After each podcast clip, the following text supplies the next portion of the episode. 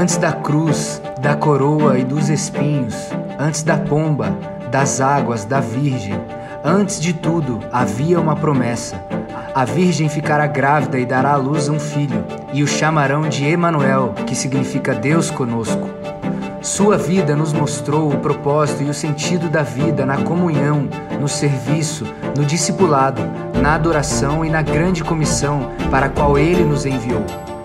Vamos juntos, como família, iniciar nossos 40 dias do Evangelho de Mateus, aprendendo sobre a vida e o propósito de Jesus.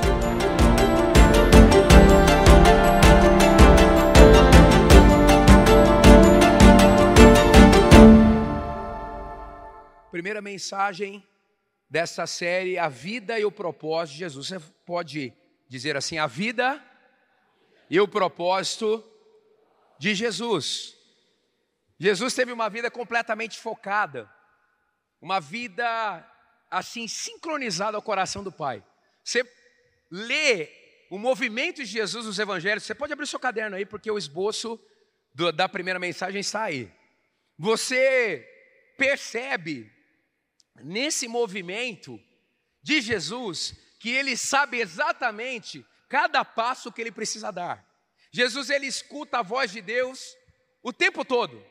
Você percebe nos evangelhos que Jesus, quando ele aparece para então seu ministério, são três anos focadíssimos. Mas eu acredito, você também, que desde o útero da sua mãe ele já estava sendo preparado para a sua missão. É muito interessante isso. Jesus ele é tão focado dos 30 aos 33 anos, aos 33 anos, porque do zero aos 30, ele não perdeu o foco. Isso é importante. Você vê um resultado, uma resiliência extraordinária, uma perseverança, apesar de tudo que ele passou. Então, a vida e propósito de Jesus, Mateus 7, 24, que é o mote desta campanha, desta quaresma, 40 dias no Evangelho de Mateus, Portanto, quem ouve essas minhas palavras e as pratica, é como um homem prudente que construiu a sua casa sobre a rocha. E aí, se a gente olha um pouco mais sobre Mateus, quem era Mateus? Mateus, ele era um publicano, um funcionário público. Ele cobrava impostos. Por que, que os cobradores de impostos, nesse contexto aqui, eram odiados? Porque eles eram do próprio povo judeu e eles cobravam impostos para os romanos. E os romanos dominavam Israel. E isto trazia uma revolta muito grande para todo aquele contexto. Mas Jesus fez de um cobrador de impostos um discípulo extraordinário. Jesus é especialista em transformar pessoas também chamado de Levi, Mateus. O Evangelho de Mateus foi provavelmente escrito nos anos 60 e 70 depois de Cristo, possui 28 capítulos, 1071 versículos, dos quais 505 registram integralmente as palavras de Jesus. Por isso que ganham peso, por isso que o pastor Carlos decidiu estudar esse esse evangelho. 140 versos registram parcialmente o que em conjunto equivale 50%, 55% do total desse evangelho. Nós vemos aqui nos evangelhos de Mateus cinco sermões, cinco conjuntos de ministrações de Jesus. O primeiro é o conhecido sermão da montanha. Quando você for a Israel, amém? Que aqui é assim, tem que ativar, né? Quando você for a Israel, você vai perceber, provavelmente uh, levaremos você ao lugar onde Jesus estrategicamente falou o conhecido sermão das montanhas ou o sermão das bem-aventuranças. Ele aborda uma questão ética de como o cidadão do reino precisa viver, mas também tem um outro sermão estratégico que Jesus prega, está lá em Mateus 10. Instruções aos discípulos, palavras ditas de Jesus antes de enviar os discípulos a proclamar o evangelho do reino de Deus pela Judéia. Mas também temos uma, um, um outro sermão, em Mateus 13, de 1 a 53, o sermão a respeito do reino dos céus. É focalizado na sequência de oito parábolas. Na essência, todas estão dizendo como é o reino dos céus e como estar nele, e como expandi-lo. Por exemplo, o reino dos céus é como o fermento, ele chega e ele altera o estado da massa. No sermão 4, em Mateus 18, o sermão é sobre o caráter que os discípulos de Jesus devem apresentar a fim de que possam viver em comunhão entre si. Mateus 18 é um capítulo extraordinário sobre perdão. Vale muito a pena ler. É uma mensagem importante de Jesus. E o quinto sermão conhecido em bloco aqui no Evangelho de Mateus é o sermão escatológico. No Monte das Oliveiras, Jesus trata do futuro do reino de Deus, quando então ele será literalmente implantado. Então, quando você estuda as doutrinas das últimas coisas, você precisa ler, por exemplo, Mateus 24, ok? E o supra-sumo para nós aqui, mais uma vez, é o grande mandamento em Mateus 22, 36 a 40. Ame o Senhor, seu Deus, de todo o seu coração, de toda a sua alma e de todo o seu entendimento. Este é o primeiro e o maior mandamento. E o segundo, semelhante a ele, ame o seu próximo como a si mesmo. E no capítulo 28 é a grande comissão. O pastor Carlito sempre gosta de dizer: não é a grande sugestão, é a grande comissão. Portanto, vão e façam discípulos de todas as ações, batizando-os em nome do Pai, do Filho e do Espírito Santo, ensinando-os a obedecer a tudo o que lhes ordenei. Eu estarei sempre com vocês até o fim dos tempos. As pessoas me perguntam, pastor, eu ando meio perdido. Mas por que você está perdido? Se você já tem o grande mandamento e a grande comissão. O grande mandamento e a grande comissão transforma a minha vida em uma super missão. o grande mandamento e a grande comissão transformam a minha vida em uma grande missão. O que você tem que fazer? Está aqui em síntese. E há 25 anos nós falamos sobre isso aqui na nossa igreja, por isso a gente criou um ecossistema com a bênção de Deus de saúde. Não é? Porque esse é o nosso foco o grande mandamento e a grande comissão. Então, 40 dias rumo à Páscoa. E o primeiro foco nosso é a vida e o propósito de Jesus. Abra sua Bíblia, mas também você tem aí o texto no seu livreto, Mateus 3, de 1 a 17. Mateus 3, de 1 a 17.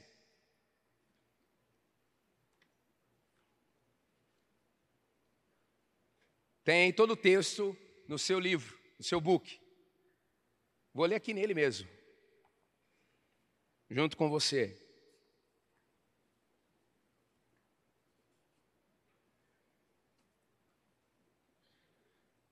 Naqueles dias surgiu João Batista, pregando no deserto da Judéia. Ele dizia: Arrependam-se, pois o reino dos céus está próximo. Este é aquele que foi anunciado pelo profeta Isaías. Voz do que clama no deserto: preparem o caminho para o Senhor, façam veredas retas para ele. As roupas de João eram feitas de peles de camelo, e ele usava um cinto de couro na cintura. O seu alimento era gafanhotos e mel silvestre. A ele vinha gente de Jerusalém, de toda a Judéia e toda a região ao redor do Jordão, confessando os seus pecados, eram batizados por ele no Rio Jordão. Quando viu que muitos fariseus e saduceus vinham para onde ele estava batizando, disse-lhes: Raça de víboras, quem deu a vocês a ideia de fugir da ira que se aproxima? deem fruto que mostre o arrependimento.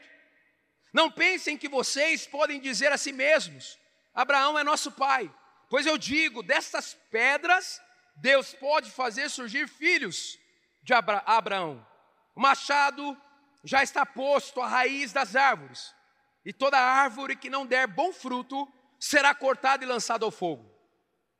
Eu os batizo com água para arrependimento, mas depois de mim vem alguém mais poderoso que eu, tanto que não sou digno nem de levar suas sandálias.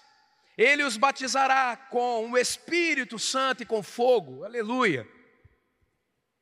Ele traz a pá em sua mão, e limpará a sua eira, juntando seu trigo no celeiro, mas queimará a palha com fogo que nunca se apaga. Então Jesus veio da Galiléia ao Jordão para ser batizado por João. João, porém, tentou impedi-lo, dizendo: Eu preciso ser batizado por ti e tu vens a mim? Respondeu Jesus: Deixe assim por enquanto. Convém que assim façamos, para cumprir toda a justiça. E João concordou. Assim que Jesus foi batizado, saiu da água. Naquele momento, o céu se abriu.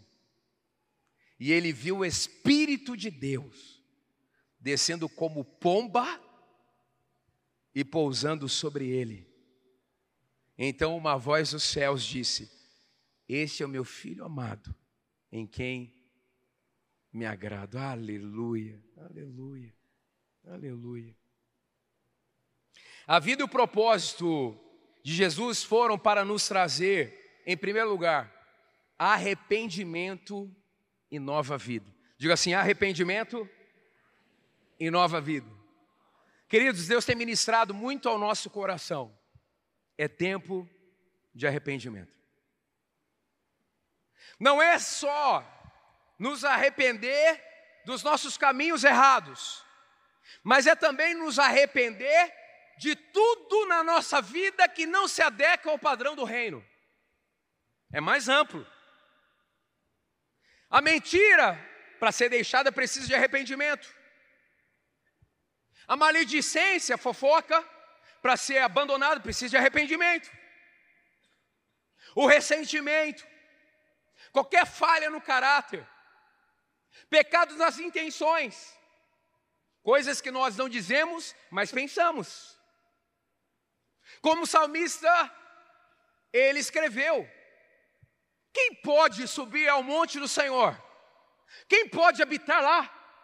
Aquele que tem mãos limpas e coração puro, mas também o arrependimento que João estava pregando era para que ali diretamente, num primeiro momento, os judeus entendessem que eles não podiam mais viver a vida que estavam levando.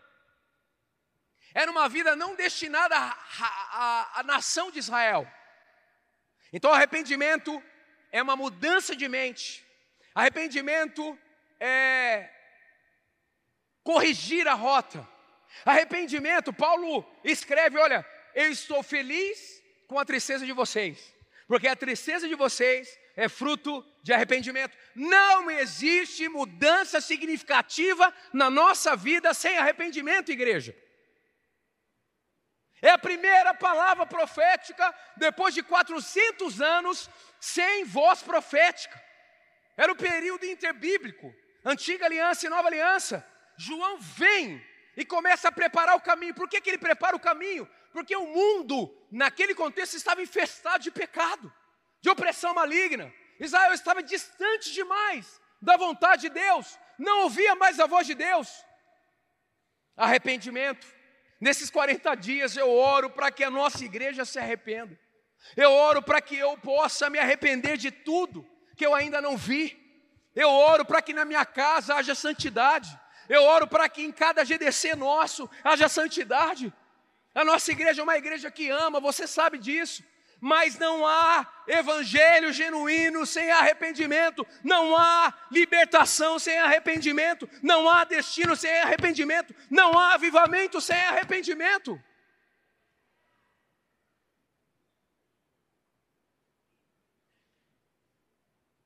Jesus ele é precedido por João. E a primeira mensagem é: arrependam-se. Arrependam-se. A situação estava tão caótica, é por isso que Jesus dá um passo e expulsa um demônio, dá outro passo e expulsa outro demônio, dá outro passo, cura um doente, dá outro passo, assiste aos pobres, pressionados às injustiças sociais, o mundo estava um caos. Mas para começar o caos se transformar em ordem, é preciso arrependimento. Você quer resolver o problema do seu casamento? Se arrependa. Você quer resolver o problema das suas finanças? Se arrependa. É onde tudo começa. Deixe o Espírito Santo agir no seu coração. Arrependam-se, pois o reino do céu está próximo. Arrependimento não é apenas ampliar a mente, mas mudar a sua atitude diante de Deus e da vida. Segundo, a vida e o propósito de Jesus foram para nos trazer sentido acima da religiosidade. Quando viu que muitos fariseus e saduceus vinham para onde ele estava batizando, disse-lhes: raça de víboras. Nós tínhamos dois grupos principais, os fariseus, vamos dizer assim, eles eram, eram um pouquinho mais assim, tipo crente. Agora os saduceus é brincadeira. Né? Nem na ressurreição eles acreditavam, não acreditavam em anjos e tudo mais. Mas juntando os dois não dava ninguém, né? Porque trazia uma revolta. Olha, presta atenção comigo. Jesus tinha paciência com a multidão, sim ou não? Sim. Sabe por que, que a gente prega aqui? Às vezes parece que a gente está nervoso, mas a gente não está não. Está empolgado. É porque é uma multidão. Multidão. Aqui tem gente madura demais que poderia, inclusive, estar fazendo o que eu estou fazendo aqui. Mas tem gente que chegou agora, tem gente nos visitando. Não faz sentido chegar aqui e começar, né? Ir para cima tal. Não. Uma multidão, eu imagino Jesus assim, abraçando todo mundo e tal. Só que ele tinha a mesa dos doze, aí. aí é diferente. Jesus os corrigia, Jesus os advertia, Jesus os ensinava.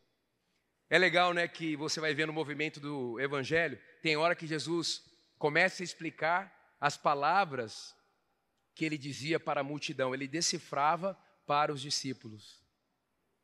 Você percebe esse movimento. Mas Jesus também tinha o único grupo que ele não tolerava: os religiosos. Gente, em nome de Jesus, nesses 40 dias, você precisa abrir mão de toda a religiosidade que ainda resta. Em nome de Jesus.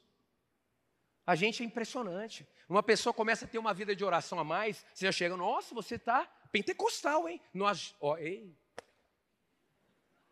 Não aceita ser rotulado, não. O senhor não é garrafa? Não aceita. Ah, você está você tá meio pentecostal, então, querido. Você é, um, você é uma geladeira? Você é um gelo? Não tem jeito, gente. Nós temos que viver como o João cantou aqui: pés na palavra e o coração incendiado. Pés na palavra e o coração pegando fogo. É assim que Deus quer que a gente viva. Essa é a vontade dele para nós. A religião tenta criar um caminho e uma solução na qual você não precisa ser íntimo de Deus. O Estevão Fernandes, ele escreveu o seguinte: Deus abomina a religião do templo que não realiza, não se realiza nas ruas. Uau! Deus abomina a religião do templo que não se realiza nas ruas. Você vai sair daqui você vai ter que viver o evangelho do reino já lá no estacionamento, lá no carro. Terceiro, a vida e o propósito de Jesus foram para nos fazer trazer juízo sobre a humanidade. O machado já está posto na raiz das árvores, e toda árvore que não der bom fruto será cortada e lançada no fogo. Isso aqui é muito forte. Por isso que Jesus disse: Eu não vim para julgar, eu vim para tirar as pessoas do julgamento. Se ele não vê o para julgar, porque nós já estamos no julgamento, ou sob o julgamento, e ele vem para nos tirar dessa realidade. Por isso que nós precisamos entregar nossa vida para Jesus. É a única forma de sairmos do juízo de Deus, do juízo de Deus. John Stott escreveu: quem não entende a necessidade da cruz, não entende a gravidade do pecado. O pecado tem juízo em si mesmo. Você sabia? Romanos 1. A própria punição do pecado é o pecado. Por isso que o pecado, o salmista disse, né? Os meus ossos adoeceram. por causa do meu pecado. O pecado envelhece. O pecado mina o sistema imunológico. Tem gente que diz assim: ah, eu estou passando uma situação terrível por conta de um episódio emocional. Para algumas pessoas, na verdade, são práticas pecaminosas, pecados escravizadores, que abriram portas, inclusive, para demônios. Porque demo, os demônios farejam pecado. Quando nós reincidimos em um pecado, ele se transforma em escravizador. Um pecado escravizador é um elo com o pecado e um elo com demônios. Mesmo você crente, você vai passar a ter influência de demônios. Vai começar a ficar perturbado, vai começar a sair do foco. Isso pode tocar até no seu físico. Mas Deus julga o pecado. A ira de Deus está sobre o pecado. Gente, nós temos que amar, nós temos que cuidar de todo mundo, nós temos que levar o evangelho, que são boas notícias. Mas Deus é juiz, Deus é advogado, Deus é testemunha. Tudo tem um desfecho nisso. Quarto, a vida e o propósito de Jesus foram para nos trazer acessibilidade à santidade e ao poder. Eu os batizo com água para arrependimento, mas depois de mim vem alguém mais poderoso que eu tanto que não sou digno nem de lavar as suas sandálias. Ele os batizará com o Espírito Santo e com fogo. Aleluia. Você recebe o batismo do Espírito Santo e do fogo. Gente, o Espírito Santo entra em você, você é uma nova vida. Romanos 6, considerem-se mortos para o pecado e vivos para Deus. Aqui, ó, nós temos uma jarra de água. É você. Aí o pecado vem, olha o que o pecado faz. O pecado vem e começa a contaminar toda a sua vida. Mas aquele que batiza com, com o Espírito e com fogo, que é a água viva, vem sobre a sua vida.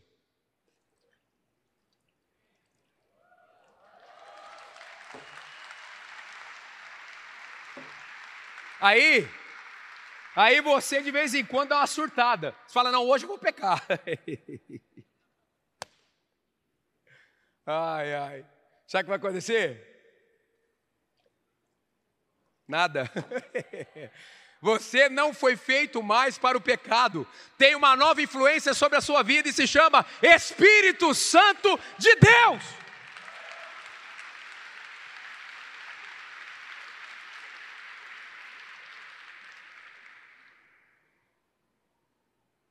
Quinto, a vida e o propósito de Jesus foram para nos trazer um relacionamento e intimidade. Então Jesus veio da Galileia ao Jordão e foi batizado por João. João não quis batizá-lo, mas o batismo significa cumprir a justiça de Deus. Aliás, você está na nossa comunidade há algum tempo, ainda não foi batizado. Jesus se batizou. O batismo significa cumprir a vontade de Deus, a justiça é a vontade de Deus. O batismo também anunciou, no caso de Jesus a chegada dele para o seu ministério. Então, todas as vezes que há um batismo, a gente anuncia que esse processo continua, de Jesus indo daqui para todas as ações. O batismo significa também uma materialização do que aconteceu com você no seu espírito. Por isso que Jesus disse para Nicodemos naquela noite, naquela madrugada, Nicodemos, você sabe tudo da lei, mas você precisa nascer de novo.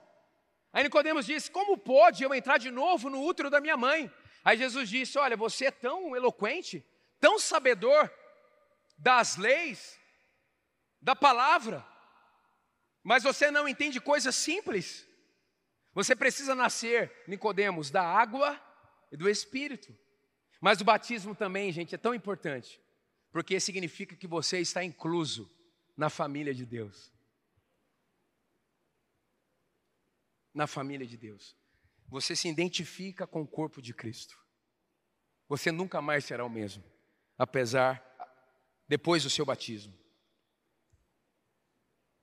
E por último, a vida e o propósito de Jesus foram para nos trazer paternidade para os que o buscam. O pessoal fala, pastor, o senhor sempre dá um jeito de falar de paternidade. Mas não tem jeito, está aí, é a Bíblia toda. Ei, presta atenção, falo isso direto na cabeça dos alunos do college. Olha aqui, 400 anos sem voz profética, sim ou não? Quem entendeu isso aqui? Deus ficou em silêncio 400 anos. Sabe essa página em branco do Antigo Testamento do Novo, na sua Bíblia? Essa página em branco se chama período interbíblico. 400 anos que Deus não falava com o seu povo. Tudo para Israel era ouvir a voz de Deus. Porque não há nada mais significativo na vida do que ouvir a voz de Deus. 400 anos. Deus volta a falar. Qual é a primeira fala de Deus? Este é o meu filho amado. A salvação é uma correção de rota para aqueles que nunca deveriam ter deixado o lar. O seu destino é ser filho, é ser filha. Quando o pai olhou para o filho e disse: Este é o meu filho amado, ele estava incluindo naquilo todos aqueles que se identificariam com Jesus. E aquilo que ele disse há mais de dois mil anos atrás chega para transformar a sua vida. Você é um filho amado, uma filha amada que dá prazer para o Pai. Vamos aplaudir esse Pai maravilhoso.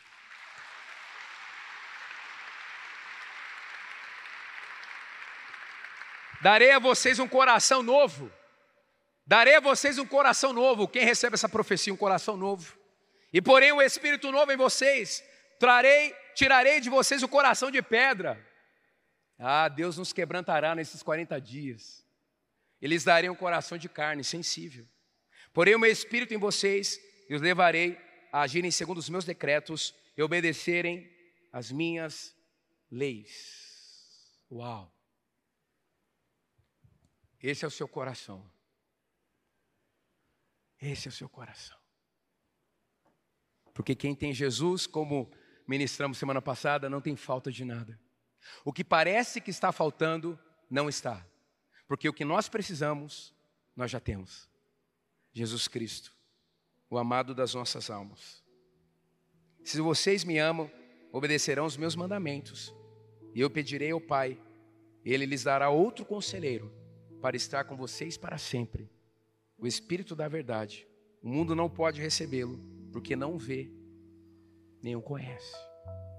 Mas vocês o conhecem, pois ele vive com vocês e estará em vocês. Não os deixarei órfãos, voltarei para vocês. Glória a Deus, que bom que você recebeu esta palavra da fé, essa mensagem, o Espírito Santo agiu e certamente agora é hora de você poder dar uma resposta para Deus. À luz do que você recebeu nesta mensagem de fé, pregada com tanto amor, uma mensagem bíblica de Deus para o seu coração, é hora de você dar uma resposta para o Senhor. E eu quero convidar você a dar uma resposta e quero fazer três convites para você. Aí na sua tela agora aparece um QR Code e um número de WhatsApp para que você que tomou uma decisão possa então entrar em contato conosco agora. O primeiro convite é se você ouviu esta mensagem e quer tomar uma decisão de arrependimento e de receber Jesus no seu coração como Salvador e Senhor da sua vida agora. A outra decisão que você pode estar tomando agora e celebramos com você é se você quer retornar para a igreja, voltar para a fé. Talvez você se desviou dos caminhos do Senhor e da igreja, mas hoje é o tempo de voltar, é tempo de arrependimento, de mudança de vida, de voltar para a família da fé. Então, bem-vindo você que está tomando a decisão de retorno agora. Não importa quanto tempo você esteve afastado, não importa se você se afastou dessa ou de outra igreja cristã ou evangélica, bem-vindo de volta à família da fé. E o terceiro convite que eu quero fazer para você é se você quer ser batizado. Então, se você quer ser batizado em águas, se você está em São José dos Campos ou em qualquer cidade onde temos uma igreja da cidade ou aí na sua cidade, entre em contato conosco agora pelo WhatsApp ou pelo QR Code e diga: Eu aceitei Jesus, eu quero ser batizado. Eu não tinha sido batizado em águas ainda, no batismo de imersão, que é o batismo que Jesus viveu lá no Rio Jordão, sendo batizado por João Batista, e eu quero ser batizado em águas também. Então entre em contato conosco. Amém? Então, bem-vindo à família da fé. Parabéns por tomar uma destas decisões hoje, após ouvir esta mensagem. E o nosso campus online aqui da Igreja da Cidade está aqui para servir onde você estiver. Deus seja louvado. Vamos orar juntos? Pai, eu quero te agradecer por cada um que recebeu agora a tua palavra e ela tocou no coração e eles estão dando uma resposta para o Senhor. Eu abençoo cada um dos que nos acompanharam agora nesta transmissão. Que o Senhor abençoe as suas vidas, os que tomaram a decisão de te aceitar, de voltar para a igreja ou se batizar, nós assim os recebemos e os abençoamos em nome de Jesus. Amém. Obrigado por estar conosco. Se você tem qualquer outra dúvida também, aí no chat ou nas nossas mídias sociais ou no WhatsApp, mande para nós e nós vamos entrar em contato com você. Somos a Igreja da Cidade, uma família para pertencer. E aqui no Campus Online, uma família para pertencer onde você estiver. E seja bem-vindo também às nossas celebrações presenciais. Você pode ver aí no vídeo também os horários e os dias que temos celebrações. Bem-vindo, Deus te abençoe e até a próxima.